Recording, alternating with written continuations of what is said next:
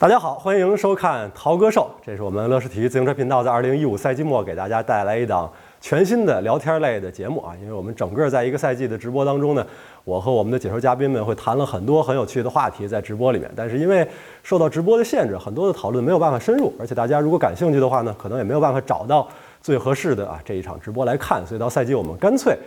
就着这些大家感兴趣的话题来做一些更多的讨论。当然呢，在我们这儿也是有非常重磅的嘉宾啊。今天跟我一起来跟大家聊的是大家非常关注的话题，就是2015赛季末的一个整个的赛季的回顾。我们的两位重磅的嘉宾，肖申、肖指导和陈子浩陈主任啊，都是我们乐视体育自行车频道的当家的花旦啊。咱们今天来聊一聊2015赛季啊，大家印象最深刻的车手和比赛。非常有荣幸啊，有机会跟大家一块扯淡啊，特别是跟陈主任一块扯淡，机会非常难得，南北的一个这个聚会啊。其实我们说这个二零一五年这个赛季呢，一开始上来时候感觉是非常非常无聊的。我跟李涛解说这个五大古典赛，解说的场场昏昏欲睡啊，看到一个这个以冲刺决胜烈日巴松烈日，就跟这个。真的，刘姥姥进了大观园一样，发现这比赛真的这么好看啊！这比赛放到过去几年其实相当难看，然后放到今年发现特别好看，所以这是二零一五年一开始我们的印象。但是从怀疑开始，我们发现，哎，这比赛还不错，而且呢，往往是当你对他不抱什么期待的时候，这比赛呢，往往变得很不错。所以，我们今天这话题说，二零一五赛季你印象最深的车手。还有赛事啊，这个车手呢，其实就是怀疑的冠军康塔多。在我看来，这可能是一个特别权威的一个答案，但是我觉得这个权威的答案必须给出来，因为我们说康塔多的粉丝会告诉你，康塔多是这个世界上最伟大的车手。这个极端的康塔多的粉丝啊，我们中间的很多朋友会告诉你啊，有康塔多跟没康塔多的比赛，我根本就是两种态度，有的我才看，没有我不看。那么，不是康塔多的粉丝，讨厌他的人呢，也会告诉你，我不得不承认这个人很有个性啊，这就是康塔多。所以康塔多在二零一五年他整个的一个表现，他整个的一个故事线，其实某种程度上就是车坛的故事线。他要挑战环法环意啊，连庄这个壮举。当然了，我们伟大的舒指导，敬爱的舒指导表示，这是康塔多使的一个计策。舒指导说，康塔多其实是想保一个环意冠军，然后环法呢以一个这种。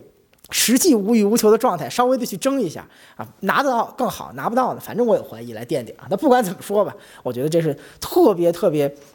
壮美的，这个特别特别有勇气的一个举动，就是连续挑战环法环意，特别在环意当中，在莫尔蒂多洛连过三十一人啊，那一天真的是充充分证明这一点，就是有康塔多跟没康塔多真的是两回事。不看自行车的人看到这个连过三十一人的标题，都要看一看到底发生了什么。所以我的个人观点，首先就是。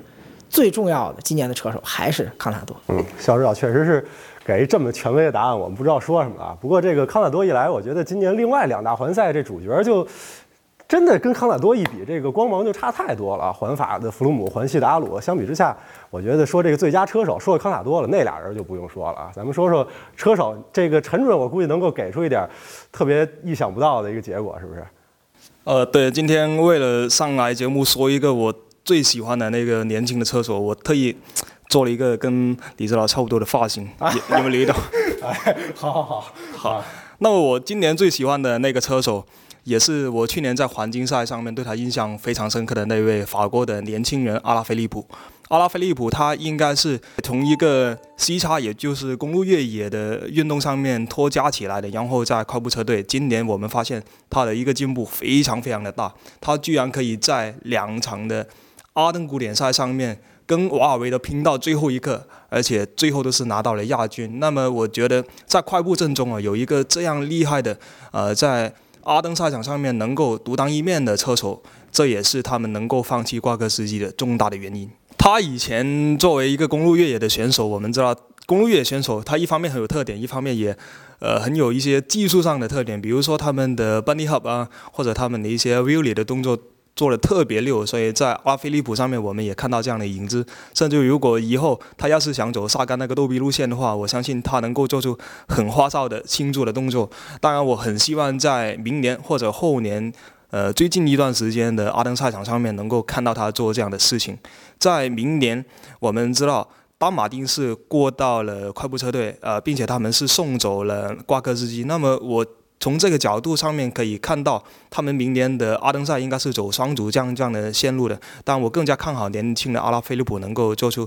对于他个人来说更加大的一个举动。要让我说印象最深刻，我的概念里啊，要说印象最深刻，一定是得。有特别意想不到的事儿啊，就是我们赛季初的时候对他是这样的期待，最终怎么变成这样的一个人呢？我觉得汤姆·迪穆兰啊，今年环西刚刚说这康塔多统治了环意，到了环法环西，真正得冠军的车手，要说整个赛季比比康塔多这个不如，但是呢，真正在环西没拿冠军，连领奖台都没上这个迪木兰，确实是让我们觉得特别的惊讶啊！之前没想到这个车手今年能够成这样，而且今年让我们特让我心里边。特别遗憾的一个事儿，就是迪穆兰在太阳峰战胜弗鲁姆爬山拿冠军那个赛道我没解说成啊。今年我在乐视体育自行车频道说了一百二十多场比赛啊，这个就这么几天没说成，结果最后一场这么重要的比赛，所以这个越想越后悔，越想越遗憾，所以越想越觉得迪穆兰今年给我印象特别深刻啊。当然，其实说起来环西应该比赛的话啊，也算是一个特别重要的比赛了。所以接下来说说比赛，今年印象最深刻的比赛是什么呢？其实我还是给一正统回答。世锦赛这个世锦赛男子公路大组真的是可以说是集个人英雄主义于大成。大家去看体育总总是要追星的，对吧？就像我们很多人都追李涛一样，对李涛的发型很感兴趣，对陈主任的风格很感兴趣，对这个邹指导的呃发型，如果邹指导有发型的话也挺感兴趣。但是我们追求这个比赛看比赛总得追求明星，那世锦赛就是明星个人主义的一个极致啊。斯洛伐克队仨人。萨甘啊，萨甘他哥，萨甘他哥们儿，就这仨人。那这仨人的话呢，当时我们在解说了以后，那么长直播，我跟李涛一一直跟舒指导一直聊，说这个萨甘队，萨甘队，萨甘队，特别舒指导反复给你强调这概念，生怕你忘了。结果呢，有车迷就给我留言说，这个车队的国家队的选拔怎么能如此的不严格？怎么能把自己的哥哥和哥们儿选进来呢？这还得解释一下，他那哥哥是个正正经人，他那哥们儿更是个正经人，还有一定能力的。所以这个当然。虽然是正经人，但是起到作用是什么呢？他哥哥他自己说了嘛，主要是递水、陪聊啊，必要时候给换换胎，到一半就下去了。他哥们儿陪聊了更多的一段距离也下去了，然后他最后就自己自己赢了。所以你即使我还是那句话，即使你不懂自行车，即使你不看自行车，你看到这一幕的时候，你会发现把个人英雄主义再加点搞笑成分，加点逗逼成分，组合到一起。然后萨甘夺冠，我觉得这是今年最有意思的一幕，正剧、喜剧或者是闹剧都在世锦赛男子公路大组。嗯，陈主任觉得怎么样？这个跟肖指导说这么一大通相比，我觉得咱说别的比赛真是不好说了。你给个什么答案啊？呃，我给出的答案是今年年初的一场古典赛环弗兰德斯。那么在这场比赛上面，给我印象最深刻的东西是什么？是西马道他们非常不靠谱的后援车的驾驶员的技术。他们不仅把前面把 FDJ 的整个队车都给干翻了，而且在后面还把崔克工厂竞技的呃杰西呃萨金特这位车手也是干到了路边。所以从这场比赛之后呢，我就对禧玛诺的车有了一种莫名的一个敬畏感。所以在国内的赛场上面，我见到了禧玛诺的后援车，我就会说我我咱们要不要跟那个车躲远一点点？啊，那我说今年印象最深刻的比赛还是那个观点，就是我觉得得有这个剧情上的反转，你绝对想不到的事儿。印象最深刻，今年什么呀？环太湖，环太湖第四个赛段，当时横翔仨仨中国人啊，加上这个迪拜跳伞柯地伟一起突围，最后叫。柯迪伟跟这个赵金彪啊冲刺，赵金彪拿了一个冠军，但是呢，最后因为这个王美英跟他有一个拉手接力的事儿，这个冠军被取消掉了。当时因为今年其实我们第一次啊，今年唯一的一次直播国内的比赛，唯一一次看到中国车手有如此出色的发挥，结果遇到这么一个事儿，当时也是引起轩然大波啊。整个环太湖这比赛，说实话水平一般，也没那么多人看。结果到那一个赛段，咱回去一看，哇塞，点击量爆掉了。所以呢，我们也是希望说这个事儿。咱们印象深刻啊，记着这个事儿，将来看看啊，一个是能够长点教训，一个是看看中国车手能不能有更好的表现啊。这个是我给印象最深刻的比赛啊，投出这么一票啊。当然，咱们每个人投一票可能不过瘾啊，再说说点这个备选的啊。如果别的比赛让你用一句话推荐一下别的车手，还能有谁呢？环西备选比赛，这个我们这次环西啊，整个乐体育自行车频道做了一个主题，这主题就是比环法更好看的比赛。这主题直到最后的几个赛段之前，一直被车迷骂啊，说这个打脸的这个教科书，脸都肿了。当然我这脸肿不肿也无所谓了，关键就在于这事儿呢，煮了半天，最后发现哎，又回去了。世界上最好的消肿药就是环西，因为这比赛到最后以后，就像李涛说的，一个大的反转，发现哎，最不可能夺冠的很有机会，那可能夺冠的他就是不出动，就是不出动啊！无数这个康粉又在路上开始大骂，没康亚都比赛没法看。但最后呢，一个彻底的反转剧情，阿鲁还是赢了。关键赢了以后还有很多的争议啊，甚至继承非常直言不讳对阿萨纳提出抨击。我们知道继承是很少干这种事儿的，很愤怒。这个，所以这比赛就是再次证明一点，就每年你到了淮西，你总有想不到的事，不是冒出一个四十多岁的大叔啊，就是冒出一个断腿的英雄，要么就是什么英雄，什么人都没有，然后发现啊一幕英雄的史诗，我还是给淮西投一票。我认为今年最好看的比赛，我是在电影院看到的，我觉得是破风。真棒，好，继续。在今年我看《破风》这部电影的时候，我记得我还写过一篇影评，就是我抨击这部电影，它确实跟正统的公路自行车运动是有很多出入，并且有很多不符合现实的东西的。当然，第一个我觉得是在我们国内这些职业的运动员呢，他大多数都是专业队出身的，他不可能有那么好的个人的魅力去泡到妞。啊，另外一个就是在电影里面动辄就三四个人一起出动去抢赛段冠军的那种 TTT 的配合，在现实中也肯定不会发生啊。当然，有一个更加不可能发生的事情，就是怎么可能用到卡林赛啊、场地赛上面的战术去在公路上面得到运运用？到我看了《环太湖》之后，却猛然发现，他的这个导演呢，已经是比我更加早的看穿了这一切，所以我回过头来，我就会觉得《破风》真是。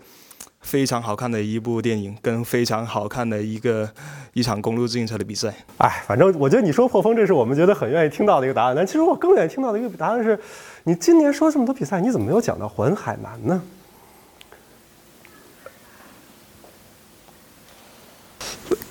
你知道，就是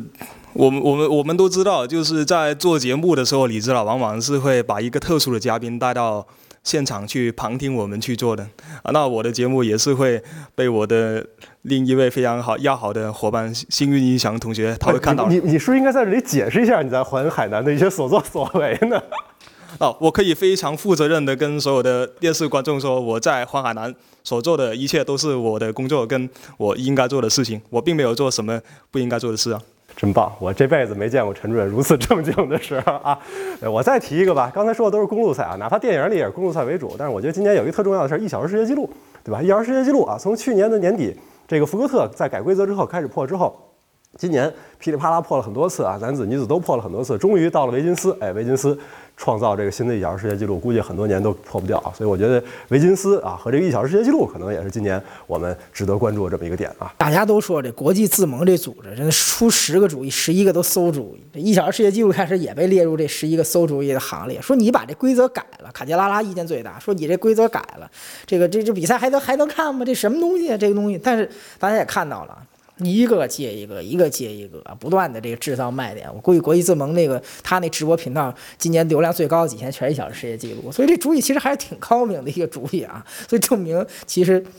再不怎么样的人他也有闪光的时候啊。所以这事儿其实挺有意思的。那么现在维金斯孤独求败了，谁能破呢？坎切拉说我要退役了，但是我觉得这没准是个契机，没准他真的会把这个作为他人生接下来的话，除了陪老婆以外第二个追求。另外就托尼马丁，你这计时赛。今年这么不灵，是不是一小时世界纪录重新找找感觉？所以我觉得这事儿明年其实还能继续炒作，而且大家看好多这种没什么名的人都在借这事儿来炒作了，管他是这个歪瓜裂枣还是山东大枣呢，反正他要炒作一下。所以我觉得这事儿挺有意思，这是国际自盟这些年办的几件好事儿之一啊。嗯，好看的比赛很多啊，给我们印象深刻的车手也很多。但是呢，今天我们时间有限啊，暂时先给大家聊到这儿。当然，当然呢，下一期啊，我们聊一聊关于2016赛季我们期待的车手。比赛啊，还是我们三个。我们下一期节目再见。